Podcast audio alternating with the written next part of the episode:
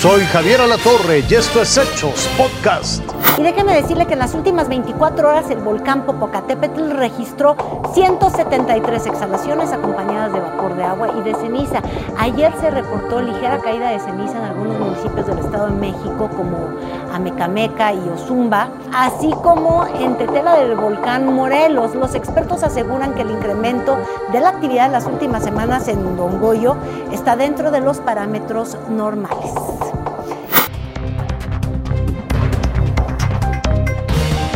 Bueno, vamos más allá de nuestras fronteras con información internacional. El momento en que un niño y un adolescente golpean a, esta niña, a esta niña en un autobús. Esto ocurrió en la Florida, en Estados Unidos. El chofer de este autobús escolar no hizo nada, había de hecho otro adulto y ahí no acabó el problema.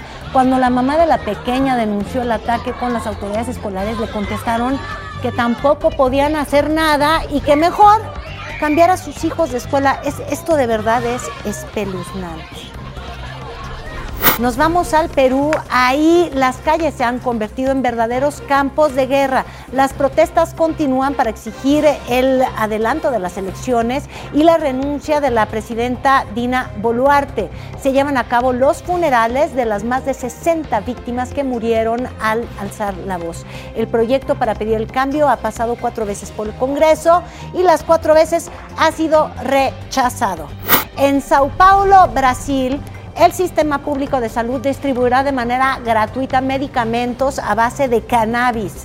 Así lo dicta el proyecto que firma el gobernador de esta localidad, Tarcisio de Freitas. Los fármacos deberán contar con el registro ante la Agencia Nacional Sanitaria y para ser entregados los pacientes deben presentar una receta médica y obviamente un certificado que muestre que no tienen recursos para adquirirlos por medios propios. Déjeme eh, contarle que en Alaska una familia puso en marcha un proyecto para pasear perros.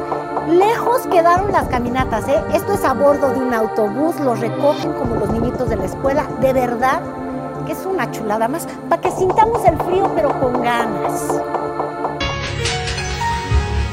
Una bocanada de aire fresco en medio de la turbulencia de las redes sociales. Eso es lo que ha provocado Mo Thompson, una cuidadora y entrenadora de perritos que junto a su esposo e hijo recorren a bordo de este autobús la ciudad de Skagway en Alaska. Con Lee al volante, el camión perruno recoge uno a uno a los pasajeros.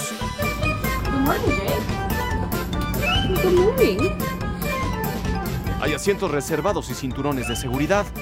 Nada de empujones, gritos ni insultos, que para eso estamos los humanos. El negocio familiar es todo un éxito en las redes sociales.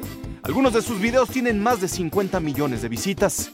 Sin morbo ni violencia, pura felicidad perruna, aunque con alguno que otro inconveniente. Mo, Lee y el pequeño Bart llevan a alrededor de 15 mascotas a diferentes lugares, ríos y montañas, pasajes nevados.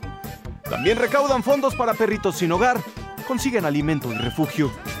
Un ejemplo de creatividad y respeto, abriéndose paso en medio del reino de las banalidades. Raciel Cruz Alzar, Fuerza Informativa Azteca.